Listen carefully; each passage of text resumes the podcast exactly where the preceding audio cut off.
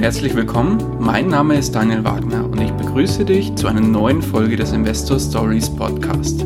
Erfahre von anderen Investoren, wie sie gestartet sind und welche Erfahrungen sie auf ihrem bisherigen Weg gemacht haben. Lass dich von ihren Geschichten, Strategien und Vorgehen inspirieren und schreibe deine persönliche Investor Story.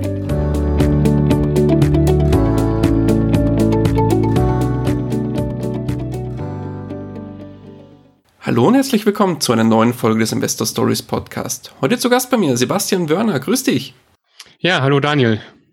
Schön, dass du da bist. Sebastian, würdest du dich unseren Hörern ganz kurz vorstellen und zwei, drei Sätze zu deiner Person sagen?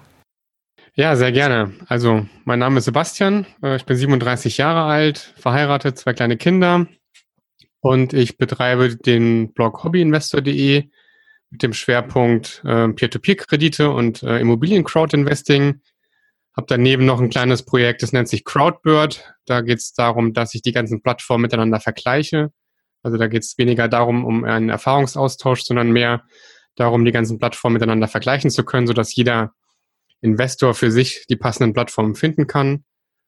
Und ja, seit kurzem bin ich auch noch Autor. Ja, zusammen mit Vincent von Freaky Finance haben wir ein Grundlagenbuch geschrieben, das einmal eins der Peer-to-Peer-Kredite wo wir einfach ähm, ja, Anfängern, Einsteigern, Fortgeschrittenen ähm, ja nochmal ein bisschen einen tiefen Einblick in die Welt der Peer-to-Peer-Kredite geben möchten.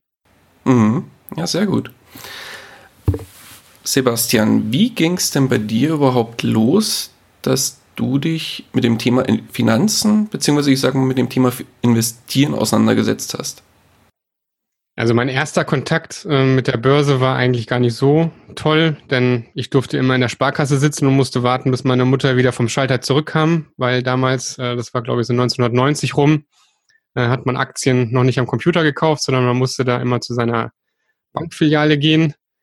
Ähm, also meine Eltern haben schon relativ früh angefangen ähm, mit Aktien ja, zu experimentieren, zu investieren. Ähm, und von daher bin ich damals so ähm, ja, die ersten Berührungspunkte hatte ich halt schon relativ früh ähm, als kleines Kind und ähm, hat sich dann eigentlich bis heute durchgehalten.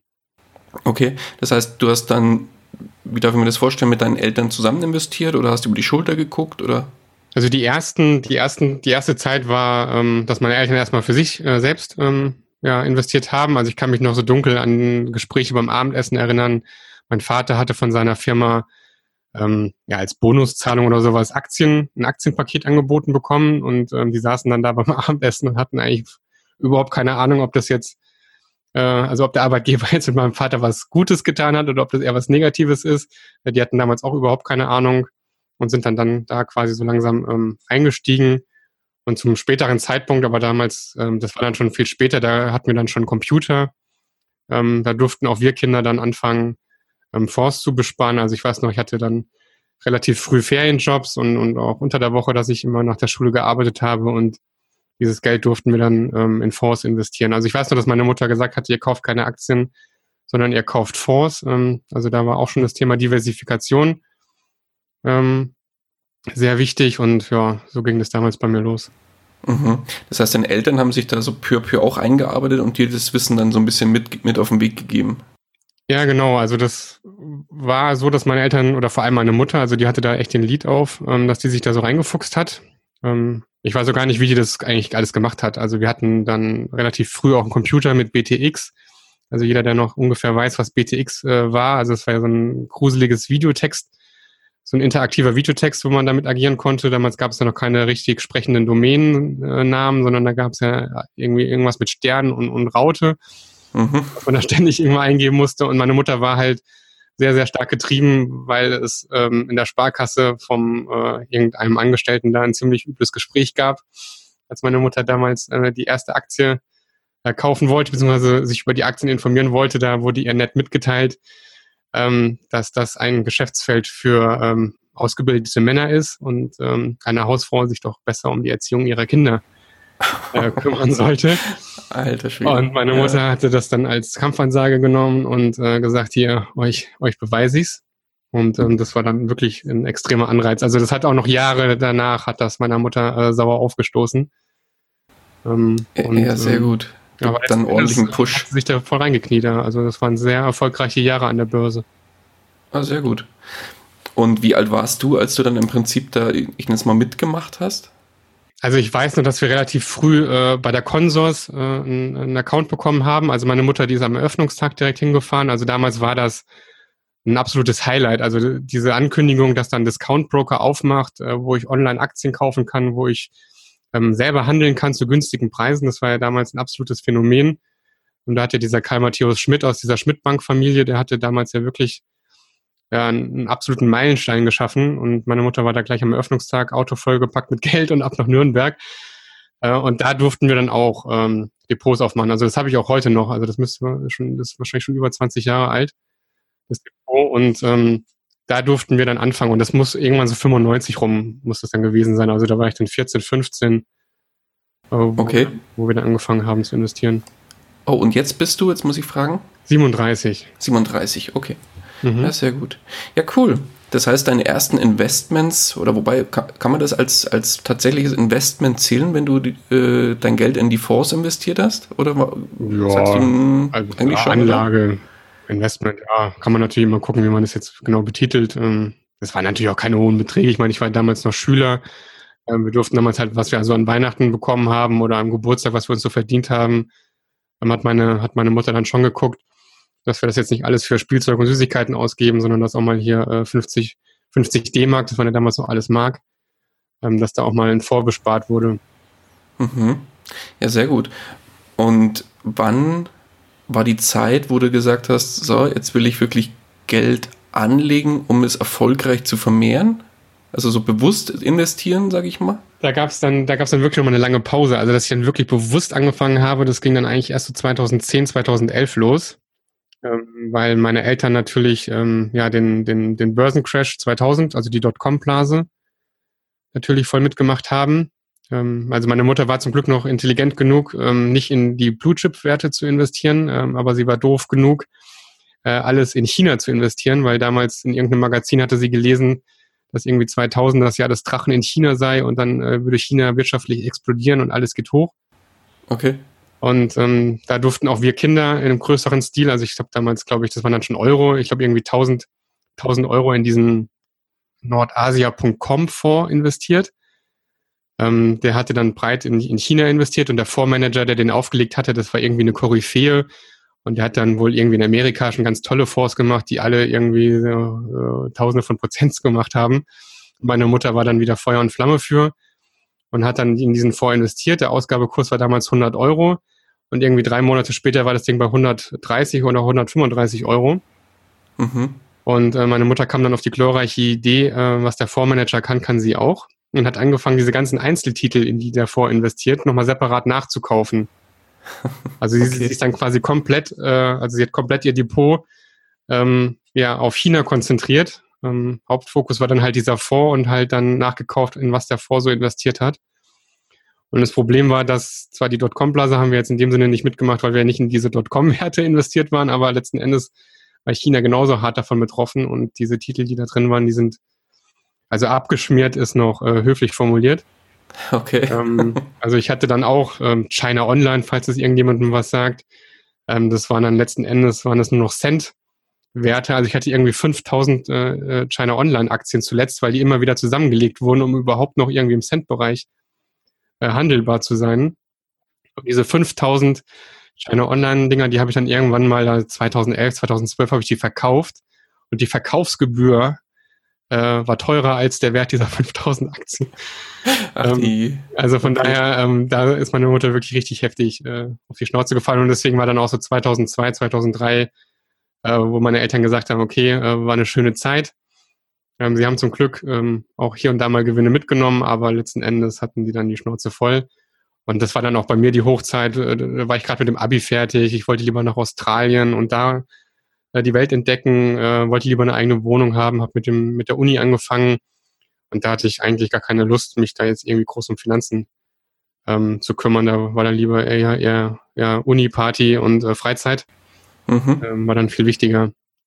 Und das ging dann wirklich erst wieder so los mit dem Kennenlernen von meiner Frau, wo man sich dann angefangen hat zu beschäftigen mit Hauskauf und ja, dann ging das dann wieder so langsam los. Okay. Und ähm, wo hat sich das Ganze heute hin entwickelt bei dir? Worin investierst du dann heute? Also ich habe natürlich auch durch die Finanzkrise, die ich dann mehr oder weniger passiv mitbekommen habe, bin ich irgendwie so ein gebranntes Kind, was, was Einzelaktien betrifft.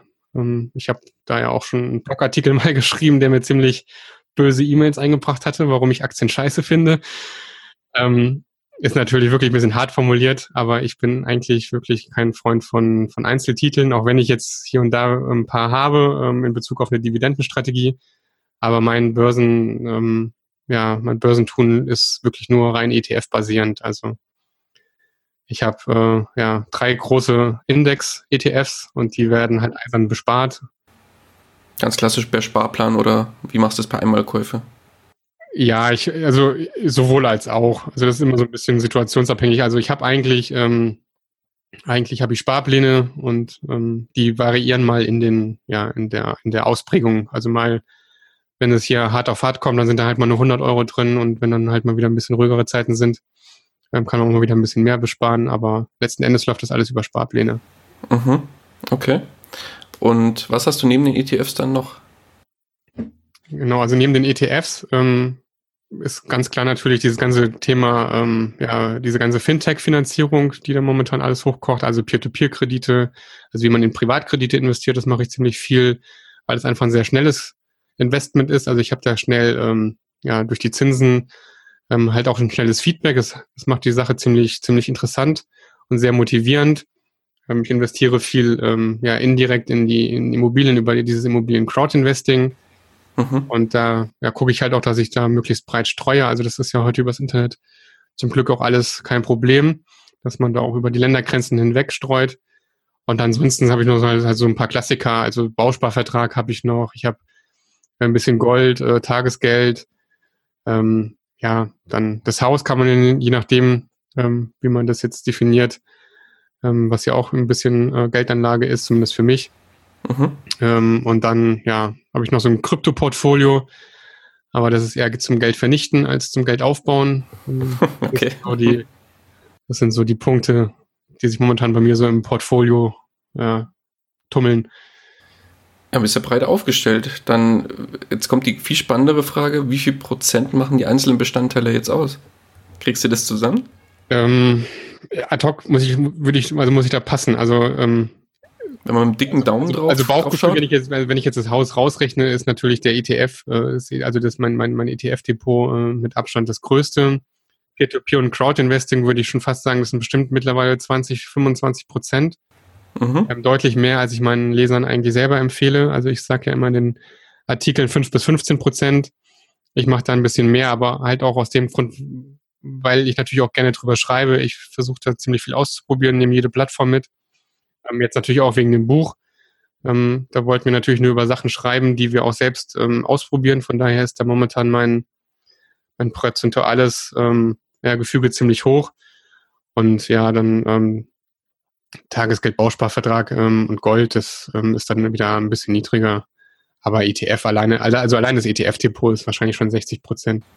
Mhm. Okay. Und ich sag mal 20 bis 25 P2P und Crowd und der Rest. Genau, und der Rest verteilt sich dann im Prinzip auf, den, genau. auf die restlichen Prozent. Genau. Okay. Krypto-Portfolio wird von Tag zu Tag weniger, von daher. ja. Zählen wir mal zum Rest mit rein. Genau, das ist Rest, ja. ja, sehr gut. Und ähm, das heißt, bei ETFs, da wirst du von der Strategie wahrscheinlich auch nicht groß abweichen. Da hast du deine drei Index-ETFs und das war's, oder? Oder gibt es da irgendwie regelmäßigere Wechsel? Genau, ich habe die drei Index-ETFs, äh, MSCI World, ähm, dann Emerging Markets und den Eurostock 600. Mhm. Das sind so die, die, die, die Basis-ETFs, ähm, e die ich bespare. Seit letztem Jahr habe ich noch angefangen, so ein bisschen äh, Dividendenstrategie aufzubauen. Ähm, da habe ich ähm, ja mal ein ETF, also so einen Dividenden-ETF ausprobiert, der mit, ich glaube, knapp vier Prozent eigentlich eine relativ, oder, oder knapp vier Prozent eine relativ hohe Dividendenausschüttung hat ähm, dass ich den noch ein bisschen angefangen habe zu besparen, aber letzten Endes habe ich gemerkt, dass da ja auch mehr oder weniger nur Doppelungen drin sind und habe auch wieder aufgehört, den zu besparen und konzentriere mich eigentlich wieder auf diese drei ETF-Strategie. Ähm, ich habe noch als großer Apple-Fan habe ich noch seit langem äh, Apple-Aktien, ähm, aber ansonsten ähm, ja wirklich, es, ich mache mir da die Sache wirklich einfach, also weil die, die Freizeit, die ich da habe, um mich um die Finanzen zu kümmern, die fließen eigentlich mehr oder weniger in äh, alles um, um die Blockthemen, Peer-to-Peer und Crowd-Investing. Aber dann kommen wir mal zu genau zu diesen beiden Themen. Ähm, fangen wir vielleicht mit dem P2P-Thema an. Äh, wenn du jetzt auf Plattformsuche gehen müsstest, wie wählst du denn einen, eine P2P-Plattform aus, damit die für dich ein potenzielles Investment ist? Oder damit du potenziell dein Geld dort anlegst?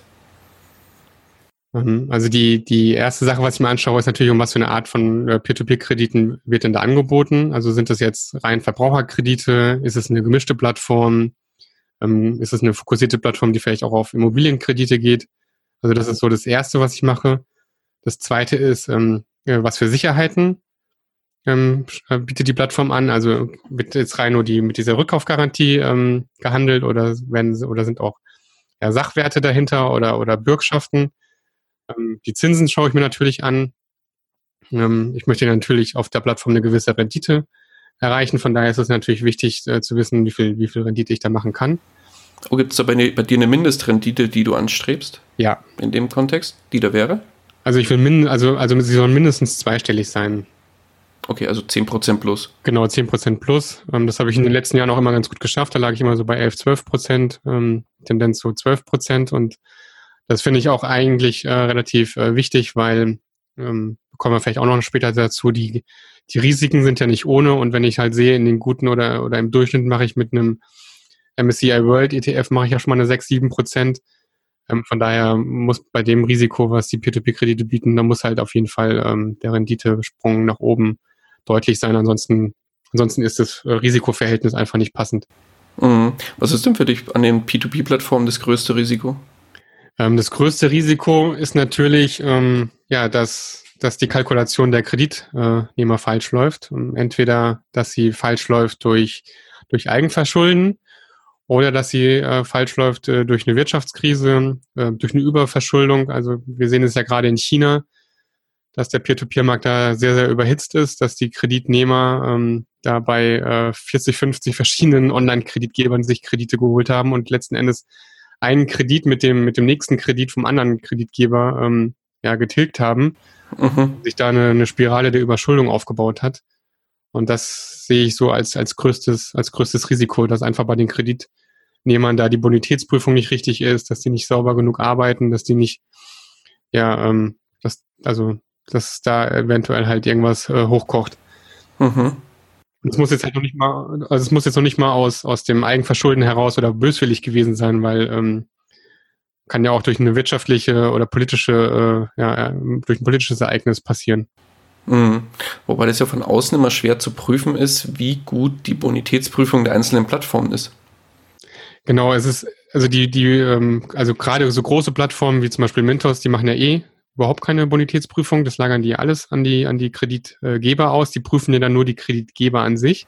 Mhm. Und diese ganzen Prüfungen, ähm, sei es jetzt von den Plattformen oder sei es dann nachher auch, wie der Kreditgeber die Kreditnehmer prüft, ähm, da bekommt man faktisch überhaupt keinen Einblick. Also wir haben ja versucht, ein paar Plattformen und Kreditgeber anzuschreiben, jetzt im Rahmen des Buches.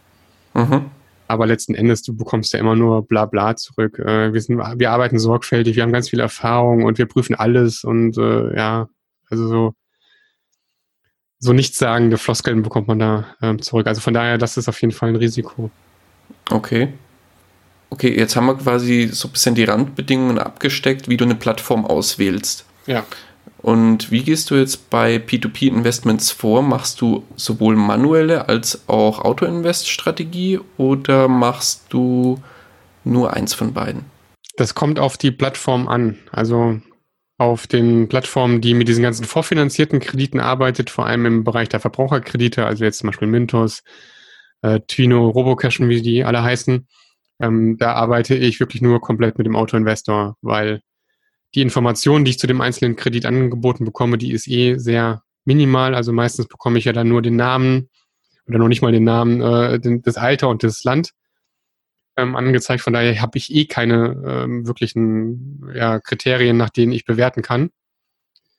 Aber bei Plattformen wie zum Beispiel Estate Guru, die auf Immobilien ausgelegt sind, wo die Kredite live gefundet werden auf der Plattform, ähm, da investiere ich ausschließlich manuell. Oder auch bei Plattformen, die sich zum Beispiel auf Geschäftskredite ähm, spezialisiert haben oder auf Rechnungsfinanzierung, wie zum Beispiel Lendi.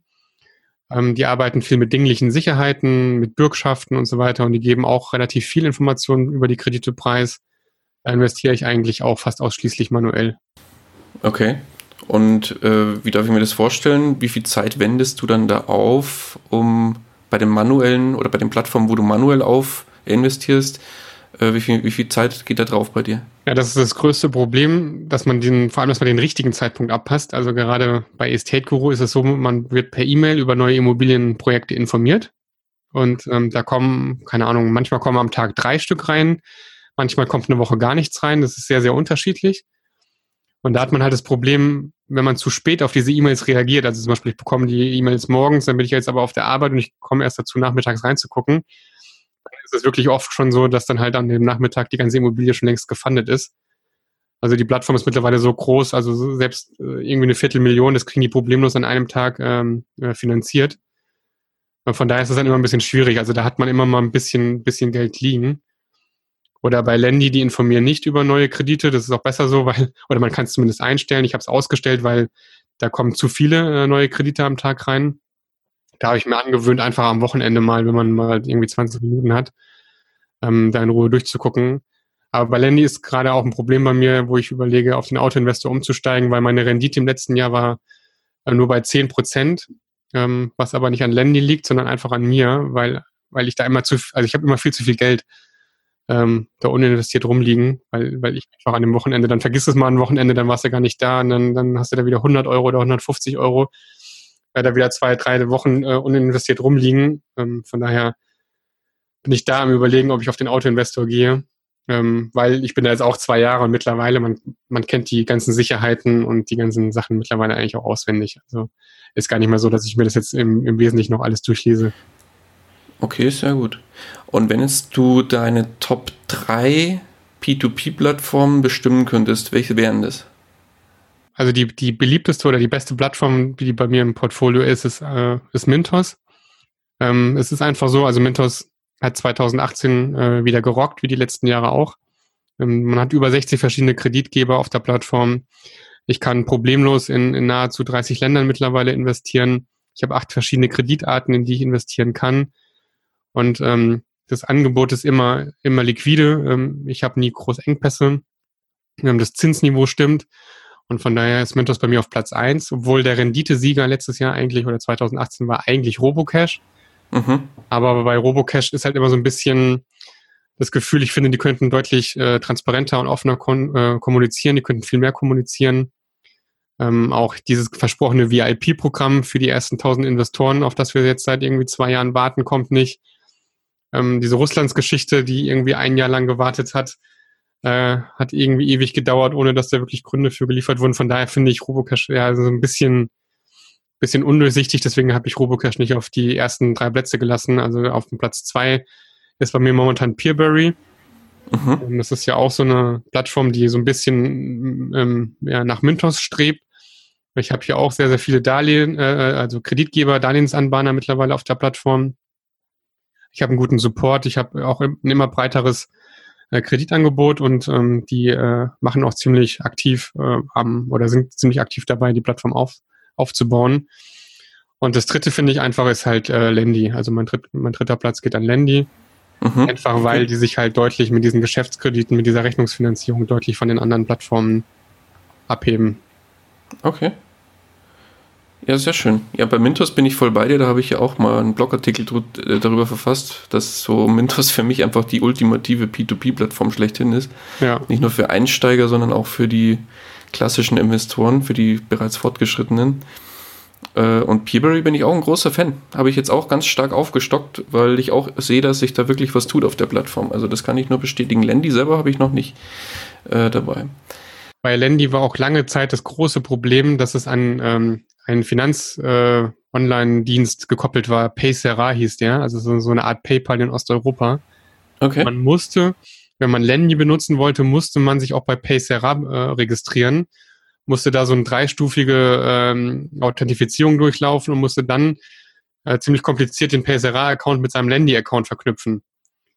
Und deswegen ist auch Lendy, das hat bei vielen immer noch so einen, ja, so einen Geschmack, dass sie diesen ganzen Aufwand scheuen. Und seit Ende Januar hat Lendi jetzt auch dieses IBAN-Verfahren, also dass ich ein eigenes Dashboard habe und einfach mit einer SEPA-Überweisung Geld einzahlen kann. Ah, okay. Also von daher, wer mal was über Lendi gehört hat und gesagt hat, nee, das mache ich nicht, das ist mir zu kompliziert. Also seit Ende Januar haben die ihr Konzept geändert und erlauben jetzt auch SEPA-Überweisungen, die direkt aufs Lendi-Konto aufs Lendi -Konto gehen. Okay, ja, sehr gut. Ja, Sebastian, wie sieht es denn bei dir im Portfolio dann bezüglich der Gesamtanzahl deiner, ähm, deiner P2P-Plattformen aus? Wie viele hast du denn davon? Ich habe, ich habe 13, 13 Plattformen, auf denen ich momentan investiert bin. Mhm. Ähm, wobei ich jetzt, wie auch im Buch geschrieben habe, also für 2019 ist ein großes Thema, dass ich äh, Plattformen wieder rausschmeiße. Weil ich jetzt auch in den ganzen Recherchearbeiten mir nochmal die ganzen Plattformen ausführlich angeguckt habe.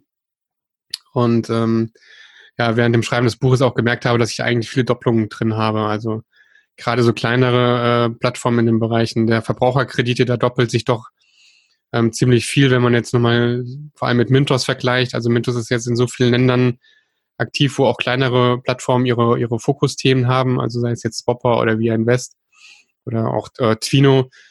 Und ähm, da werde ich jetzt, oder bin ich jetzt gerade dabei zu gucken, dass ich da ähm, ein bisschen runterkomme von diesen 13 Plattformen, einfach aus, aus ja, um die Sicherheit zu erhöhen, dass ich nicht manche Länder ähm, äh, übergewichte. Mhm. Das bringt mich zur nächsten Frage. Wie, wie wichtig ist dir dann in dem Kontext das Thema Diversifikation? Also Diversifikation ist mir, ist mir schon wichtig, also ist mir sehr wichtig. Ähm, es soll natürlich auch jetzt nicht in, in, in heillose Arbeit äh, ausarten. Also deswegen bin ich ja eigentlich auch dieser Verfechter von diesen ETFs, weil ich eben mit einem ETF halt 1600 Firmen äh, abbilden kann. Und ähm, das ist mir jetzt auch bei den 13 Plattformen jetzt ein bisschen zu viel geworden, mich da ständig drum zu kümmern, ob da der Autoinvestor noch sauber läuft, äh, ob alles investiert wird, ähm, ob das Zinsniveau jetzt gesunken ist oder nicht. Ähm, von daher, klar, ich sollte über mehrere Plattformen hinweg investiert sein, einfach um auch das Plattformrisiko ähm, auszuschließen. Aber ähm, ja, ich glaube, 13 Plattformen ist momentan ein bisschen viel. Mhm. Ja, mit wie vielen Plattformen denkst du denn, ist man als P2P-Investor dann breit genug aufgestellt beim, bei dem Thema Plattformrisiko? Wie viel bräuchte man aus deiner Sicht? Ja, die Frage ist gar nicht so einfach zu beantworten, weil es natürlich auch immer darauf ankommt, mit wie viel Geld ich jetzt auf die Plattform oder mit wie viel Geld ich in die Peer-to-Peer-Kredite überhaupt investieren möchte. Also wir haben zum Beispiel in unserem Buch haben wir vier Anlagestrategien erarbeitet wo wir einfach als Vorschlag äh, mitgeben, wenn ich jetzt zum Beispiel mit nur ein paar hundert Euro einfach mal sagen will, ich, ich will das Geschäft einfach mal testen, das Investment. Ich will einfach mal gucken, wie investiert man überhaupt in so, in so Kredite? Wie läuft es mit diesen Zinszahlungen ab? Äh, was passiert, wenn so eine Rückkaufgarantie greift? Wenn ich einfach mal gucken will, wie das alles funktioniert, da würde ich den Ball erstmal flach halten und mir einfach eine große Plattform raussuchen, als zum Beispiel Mintos, und einfach anfangen und, und meine ersten Erfahrungen machen. Und erst wenn ich wirklich anfange, äh, in größeren Beträgen ähm, zu investieren und das Ganze ein bisschen, ein bisschen ernsthafter angehe, erst dann würde ich mir Gedanken machen, das über mehrere Plattformen hinweg ähm, zu streuen. Und ähm, wenn ich jetzt zum Beispiel sage, ich möchte jetzt eine Summe X ähm, in die Plattform investieren, dann kann man natürlich als ersten Richtwert mal auch wieder diese, diese 10 bis 15 Prozent nehmen, wo man sagt, 10 bis 15 Prozent deines Gesamt ähm, deines Gesamtvermögens investierst du in die Peer-to-Peer-Kredite und dann kann man auch wieder sagen, das Geld, was du machst, da machst du nur 10 bis 15 Prozent auf eine Plattform. Das könnte man sich so als Daumenregel machen. Also während ich persönlich jetzt zum Beispiel sage, ähm, bei Mintos, ähm, den gebe ich alleine schon durch das Standing, durch das große äh, Volumen, die knacken ja jetzt die nächsten Tage die 2 Milliarden Marke. Ähm, also da gehe ich sogar teilweise bis auf 30 Prozent hoch, wie man in dem Buch nachlesen kann. Ich sage, dieser Plattform vertraue ich besonders da will ich gar nicht so kleinteilig unterwegs sein, einfach weil ich da intern in dieser Plattform nochmal wahnsinnige Diversifikationsmöglichkeiten habe. Und ansonsten, wenn ich jetzt so kleinere Plattformen nehme, jetzt irgendwie Flender oder oder ähm, äh, Bulky State oder oder oder so kleinere ähm, ja, Verbraucherkredite-Plattformen, ähm, da gucke ich dann wirklich, dass ich da maximal 10% ähm, nehme oder teilweise sogar noch weniger. Also 10% vom P2P-Portfolio. Genau, genau vom mhm. Portfolio. Okay, verstanden. Ja, sehr gut. Ähm, dann würde ich mal sagen, schwenken wir mal zu dem Thema Crowdinvesting rüber. Wie sieht es denn da bei dir aus? Wie gehst du denn da vor, wenn du dann in neue Crowdinvesting-Projekte investierst? Beim Crowdinvesting ist schon mal der erste Unterschied, dass ich beim Crowdinvesting ähm, hauptsächlich oder zum großen Teil in Deutschland investiere. während ich bei den Peer-to-Peer-Krediten zum Beispiel ausschließlich in Osteuropa investiere und gar nicht in Deutschland. Das ist bei dem okay. Crowd Investing genau andersrum. Da habe ich den größten ähm, Kuchenteil habe ich hier in Deutschland, also da, bei den drei großen Plattformen Exporo, Zinsland und Bergfürst. Okay. Und wie ich da die einzelnen Projekte ähm, ja, ähm, auswähle, ähm, da habe ich eigentlich gar nicht so eine wirkliche Anleitung. Also ich gucke natürlich, dass ich jetzt bei Exporo jetzt nicht das zehnte äh, Hamburg-Projekt äh, mit reinnehme. Also ich gucke schon, dass da natürlich auch ein bisschen über die Städte hinweg ähm, gestreut ist. Also falls der Immobilienmarkt in Hamburg jetzt runtergehen sollte, dass, dass ich dann vielleicht noch Glück habe, dass der in München oder sich in Frankfurt besser hält. Also dass man da nochmal ein bisschen diversifiziert. Ähm, aber ansonsten habe ich da eigentlich wenig. Ich gucke mir natürlich dann auch mal wieder die, die, die äh, Details an. Bei Exporo ist jetzt zum Beispiel noch dazu gekommen, dass sie ja auch anbieten, über die Anleihen zu investieren, über die ähm, Exporo Bestand nennen die das. Da kaufen wir Bestandsimmobilien und ich kann mit meinem Investment mich quasi an, an der Immobilie beteiligen und profitiere dann nicht irgendwie von dem Bau und dann von dem Verkauf, sondern ich investiere dann mein Geld in eine bestehende Immobilie und profitiere von den jährlichen äh, äh, Mieteinnahmen.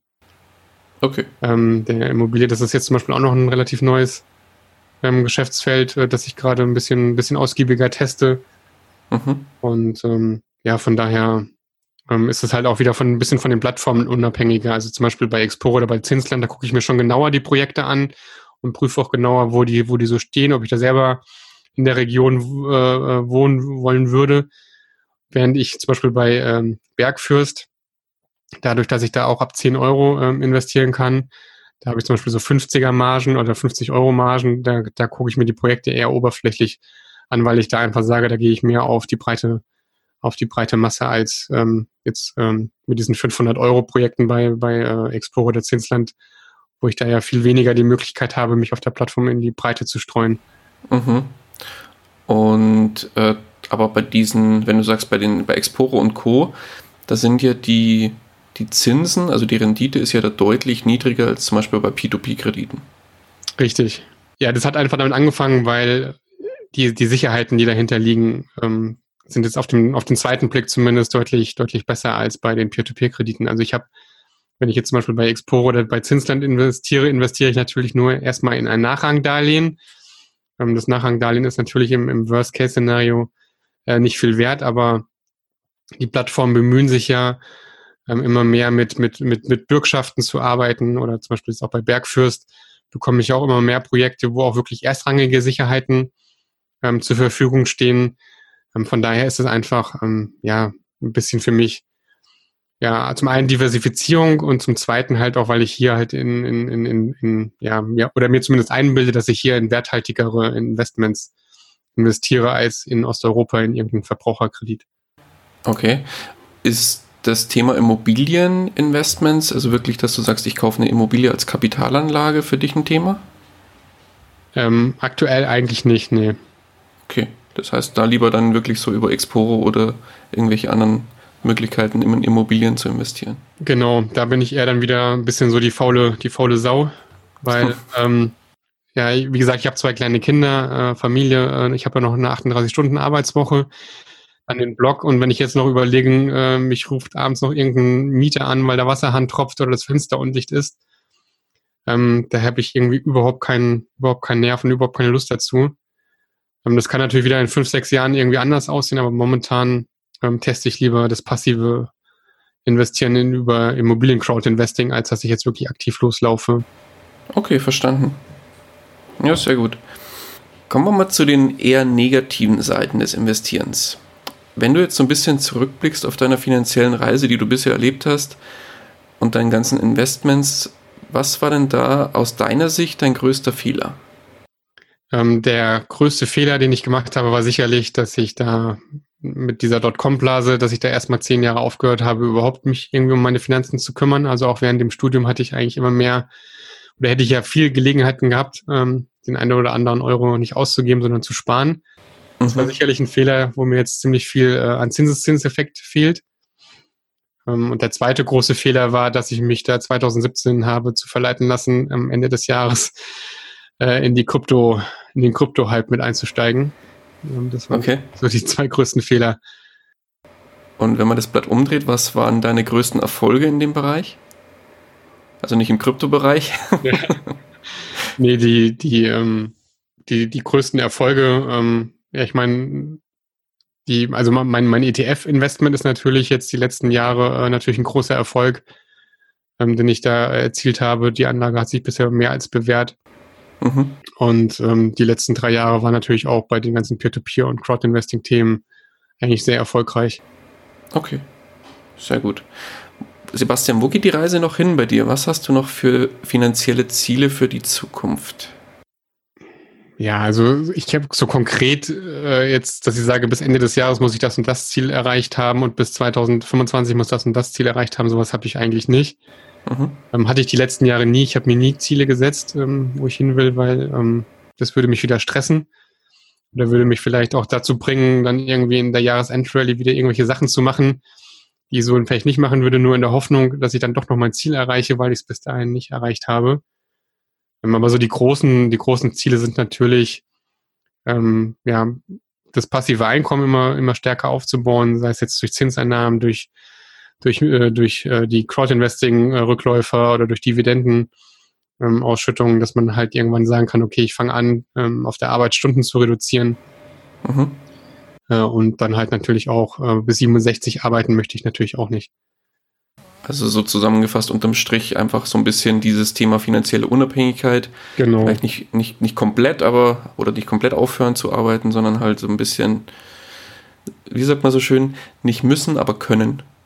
Ja, genau. Dass man einfach wieder ein bisschen, dass man das, dass man sein Vermögen dafür nutzt, sich quasi wieder neue Freiräume zu ermöglichen und dann zu gucken, was man mit diesen neuen Freiräumen macht. Also mir geht es jetzt auch gar nicht darum, dass ich sagen will, ja, mit 55 will ich mich jetzt irgendwie in den Garten legen und sieben Tage die Woche nichts machen Mhm. Sondern mir geht es einfach nur darum, dass ich halt wieder die Möglichkeit bekomme, halt selbst zu gucken, was ich halt mit meiner Zeit mache. Also ich glaube, Ideen hat man genug und ich habe jetzt auch gesehen, was in den letzten zweieinhalb Jahren allein über meinen Blog an, an Möglichkeiten entstanden ist. Also sei es jetzt, dass ich jetzt ein Buch geschrieben habe und wer weiß, was in den nächsten Jahren wieder an Ideen oder an Angeboten kommt. Also das ist ja auch immer so ein bisschen, ja, dass man gar nicht weiß, was einen da irgendwie nächstes Jahr erwartet. Also von daher geht es eigentlich wirklich darum, halt keine, also finanzielle Unabhängigkeit äh, im, im, weitesten Sinne ein bisschen anzustreben, ja. Mhm. Ja, sehr gut. Aber dein Buch ist ein gutes Stichwort. Gibt es denn bei dir Bücher, die dich bis hierhin gebracht haben, wo du sagst, die kannst du ruhigen Gewissens unseren Hörern empfehlen? Muss, müssen gar nicht spezifisch auf das Thema Finanzen sein, sondern vielleicht auch äh, mit was ganz, können auch mit was ganz anderem zu tun haben wenn es nicht gerade ein Gärtnerratgeber ist. oh Gott, ich muss jetzt, ich muss echt passen. Ich habe mir schon echt überlegt, aber mir ist jetzt echt, könnte jetzt irgendeine Floskel erzählen oder sowas, aber ich, ich wüsste jetzt echt nicht, welches Buch ich gelesen habe, wo ich sagen würde, das Buch musst du gelesen haben. Also ähm, gerade bei den, bei den Finanzratgebern, ähm, ich lese eigentlich echt wenig Finanzratgeber. Also das Wissen, was ich mir über die Finanzen reinhole, ist wirklich äh, über den Austausch mit anderen äh, Investoren. Das ist über, über, also über YouTube, über, über Blogs. Mhm. Dass ich mich jetzt wirklich hinsetze und groß äh, Finanzratgeber lese, ähm, das mache ich eigentlich eher weniger. Alles gut. Welche, dann machen wir es anders. Welche Blogs bzw. welche YouTube-Kanäle kannst du denn empfehlen? Also was, was, was ich sehr gerne ähm, natürlich verfolge, ist äh, ähm, ja, den Finanzvisier, äh, Albert. Der ist natürlich immer eine Bestätigung für die ETFs, Investments. Das verfolge ich sehr gerne. Dann natürlich, ähm, ja, Vincent, dem ich das Buch geschrieben habe, seinen Blog verfolge ich natürlich auch immer gerne, weil äh, er ist ja auch eine, eine Quelle äh, extrem diversiv 1, 2, 3, ein extrem Diversifikator, äh, der macht ja auch wirklich überall, wo der seine Finger mit drin hat. Mhm, also richtig. Kann man, kann man auch mal wieder viel, viel Gutes ähm, erfahren. Und dann natürlich die ganzen Finanz-Podcasts, die es da auf dem Markt gibt, also jetzt von deinem über, über Daniels äh, Finanzrocker-Podcast, äh, ähm, mhm. ist ja auch immer ganz gute äh, Quellen, wo man, wo man halt ähm, sich fortbilden kann. Und dann nutze ich halt auf jeden Fall auch diese Lesertreffen, ähm, die wir, die wir da in Hamburg immer machen. Ah, sehr gut. Ähm, das ist natürlich auch immer eine super, super Möglichkeit, sich einfach beim netten Abendessen über alle möglichen Finanzthemen auszutauschen. Und dann habe ich auch das Glück, dass ich im Freundeskreis äh, Freunde habe, mit denen ich mich äh, über die Finanzthemen austauschen kann, die selber auch in allen möglichen Anlageklassen ähm, investieren. Und von daher bin ich da eigentlich auch immer im, im Austausch, wie es bei denen so läuft, was die so machen. Ähm, ja, das sind so die Kanäle, über die ich mich informiere. Sehr gut. Kommen wir mal zu einem ganz anderen Thema. Und zwar dem Thema finanzieller Neustart. Jetzt stell dir mal vor, du würdest morgen aufwachen, bist aber nicht mehr du selbst, sondern wachst in einem fremden Körper auf. Du bist quasi jetzt eine andere Person. Und als diese Person hast du einen Angestelltenjob mit ungefähr 1500 Euro Nettoverdienst und hast auf dem Tagesgeldkonto 10.000 äh, Euro liegen. Jetzt hast du keinerlei Netzwerk mehr oder sonstige Kontakte, die du dir vielleicht bisher aufgebaut hast, hast aber dein Wissen oder hast aber den heutigen Wissensstand. Das heißt, das musst nicht neu auf, äh, musst du nicht nochmal neu aufbauen. Jetzt müsstest du finanziell neu starten. Wie würdest du das tun? Ja, das ist eine sehr, sehr gute Frage. Ähm, es ist natürlich gefährlich, weil so wenig Wissen, äh, da jetzt wirklich Ratschläge zu geben, ähm, weil man einfach viel zu wenig Informationen dann über die Person äh, hat. Also ich halte mich da immer an diese fünf beliebten Fragen. Ähm, die habe ich mir jetzt auch gar nicht ausgedacht, sondern die habe ich auch irgendwo aus dem Internet äh, mhm. gefunden. Einfach dieses Regelwerk, ähm, dass jeder für sich selber, bevor er anfängt zu investieren, sich fünf Fragen stellt. Ähm, das eine ist die Frage, bist du abgesichert? Also wenn du jetzt irgendwie ausfallen würdest äh, ähm, auf der Arbeit äh, durch schwere Krankheit, mhm. halt wirklich die Frage, ähm, was würde dann mit deinem Leben passieren? Also wäre es für dich sinnvoll, eine, Be also eine Be Berufsunfähigkeitsversicherung zu haben? Hast du kleine Kinder? Lohnt sich vielleicht eine Haftpflicht, äh, die sich übrigens auch so lohnt? Äh, brauche ich eine Risikolebensversicherung, weil ich vielleicht noch eine Frau absichern muss oder ich habe ein Haus gekauft? Also von daher wirklich diese Frage, sich erstmal zu stellen, ähm, bin ich selbst abgesichert oder ist meine Familie abgesichert? Okay. Dann die zweite Frage ist immer, ähm, habe ich ähm, sofort liquides Geld? Also am besten ist es auf dem Tagesgeldkonto, dass ich einfach sage, je nach persönlichem Risikobefinden, ich habe irgendwie ein Gehalt bis hin zu sechs Gehältern, die ich einfach auf meinem Tagesgeldkonto liegen habe, sei es, dass irgendwas mit dem Haus passiert, dass mein Auto irgendwie kaputt geht oder äh, was auch immer, dass ich einfach sagen kann, ohne jetzt irgendwie einen Kredit aufnehmen zu müssen oder ohne jetzt irgendwie ein Investment auflösen zu müssen, was sich jetzt gerade im Minus befindet. Ich brauche einfach irgendwie schnell liquide Mittel. Ähm, dann als dritte, dritte Frage ist immer, äh, bist du schuldenfrei? Ähm, diese Schuldenfreiheit darf jeder ähm, so definieren, wie er sich das jetzt selber für sein Risikobefinden beurteilen möchte. Also ich empfehle auf jeden Fall, alle Konsumkredite erstmal äh, abzustellen. Schön wäre es natürlich auch, wenn du kein Auto äh, mehr abbezahlen müsstest. Über das Haus kann man natürlich wieder streiten. Ähm, ich persönlich habe natürlich auch noch ein, ein Haus an, an, an der Backe. Also ich bin auch nicht schuldenfrei und investiere trotzdem. Aber ich habe zum Beispiel halt keinerlei ähm, ja, Konsumkredite und auch die Autos sind jetzt irgendwie äh, gebrauchte Autos und keine äh, 30, 40.000 Euro Autos. Ähm, von daher darf jeder oder muss jeder für sich selber auch erstmal definieren, inwieweit er mit seinen Schulden umgeht.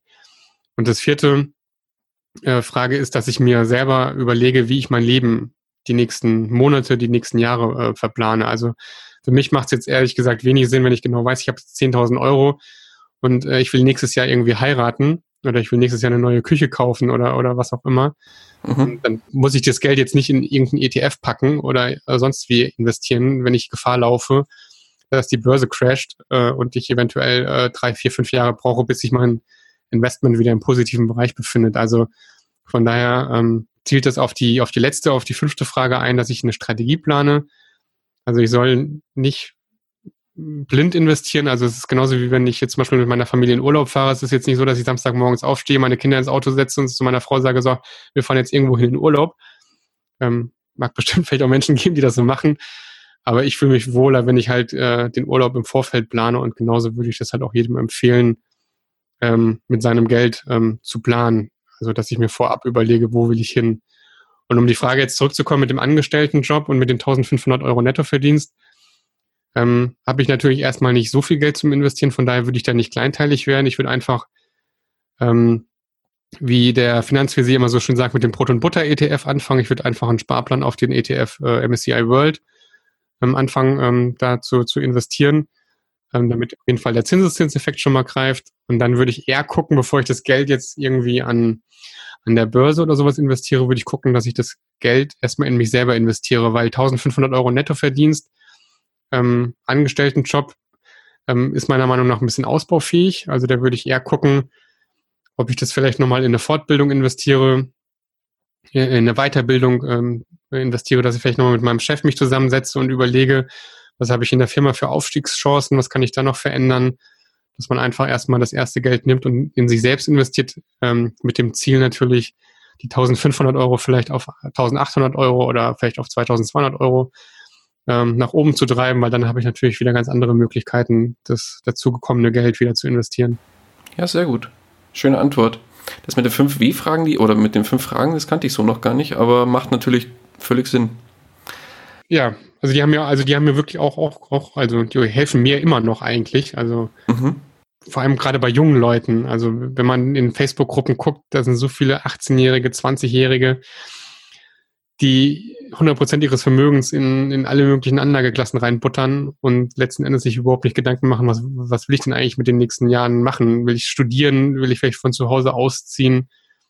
Ähm, von daher macht es durchaus Sinn, sich am Anfang mal hinzusetzen und zu überlegen, wie geht es überhaupt in meinem Leben weiter. Definitiv. Ja, schön. Sebastian, kommen wir langsam zum Ende des Interviews. Ähm, wenn dich einer meiner Hörer oder Hörerinnen erreichen will, wie kann man dich am besten erreichen? Also man findet mich natürlich immer auf hobbyinvestor.de, man findet mich auf crowdbird.de und ähm, die jeweiligen äh, Webseiten haben natürlich auch Facebook und Instagram ihre Profile und ansonsten ähm, kann man mich dann auch einfach per E-Mail erreichen an info@hobbyinvestor.de. Mhm. Ja, das sind so meine Kanäle. Alles klar. Wunderbar, dann sind wir auch schon am Ende angelangt. Dann, Sebastian, danke ich dir ganz, ganz herzlich für deine Zeit und den tollen Input, den du hier gelassen hast. Und die letzten Worte des Interviews, die gebühren dir. Ja, dann danke ich dir, Daniel, für die Einladung, äh, dass ich mich hier vorstellen durfte und mit dir über Peer-to-Peer -Peer und Crowdinvesting sprechen durfte. Das hat mir sehr viel Spaß gemacht. Und ähm, ja, die letzten Worte ähm, sind natürlich alle, die sich für die Themen interessieren, sind natürlich eingeladen, auf meinem Blog hobbyinvestor.de vorbeizuschauen. Oder ähm, ja, seit kurzem ist ja auch mein Buch ähm, bei Amazon gelistet, das Einmal-Eins der Peer-to-Peer-Kredite. Und das ist ein 300 Seiten Praxisratgeber geworden. Zusammen mit Vincent habe ich das Buch geschrieben. Und ich würde mich natürlich auch riesig freuen, wenn sich der eine oder andere Käufer findet. Und wir freuen uns natürlich auch immer über Rückmeldungen, wie ihr das Buch gefunden habt. Und ja, sage danke schön, dass ich hier sein durfte. Danke auch. Mach's gut. Ciao, ciao. Ciao. Das war's auch schon wieder mit dieser Podcast-Folge. Ich danke dir ganz herzlich fürs Zuhören. Hat dir der Investor Stories Podcast gefallen, freue ich mich über eine Rezension bei iTunes. Damit hilfst du mir, diesen Podcast für noch mehr Zuhörer sichtbar zu machen. Ich freue mich, wenn du auch beim nächsten Mal wieder mit dabei bist. In dem Sinne, habe die Ehre, dein Daniel.